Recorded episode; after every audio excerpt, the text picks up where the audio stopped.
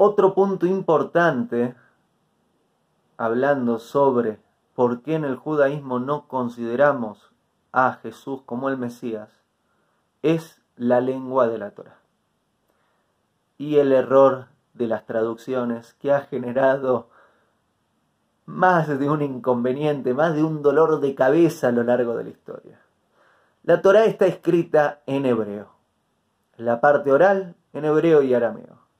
La Torah está escrita en hebreo porque hebreo fue la lengua, una lengua mística, una lengua muy importante, a través de la cual Hashem, Dios, le habló a Moshe.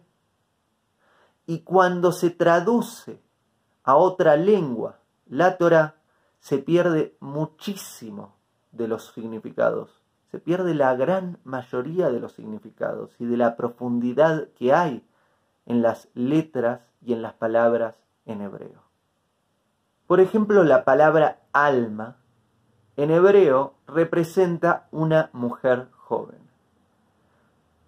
Sin embargo, algunas personas lo han traducido como virgen y han dicho que de una virgen alguien nace.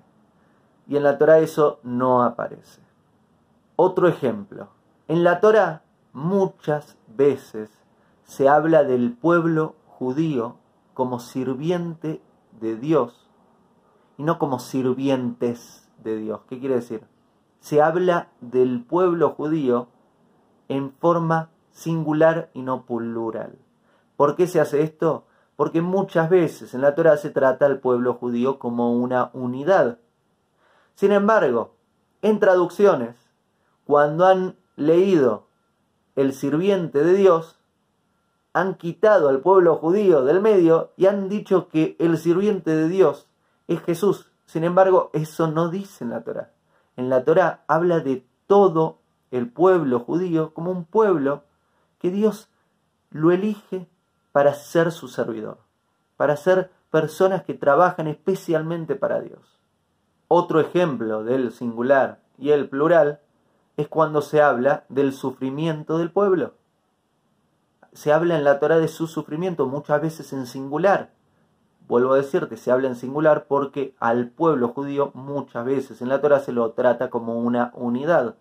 Sin embargo, en traducciones no correctas, han considerado que cuando se habla del sufrimiento en forma singular, están hablando de el sufrimiento y el martirio de Jesús.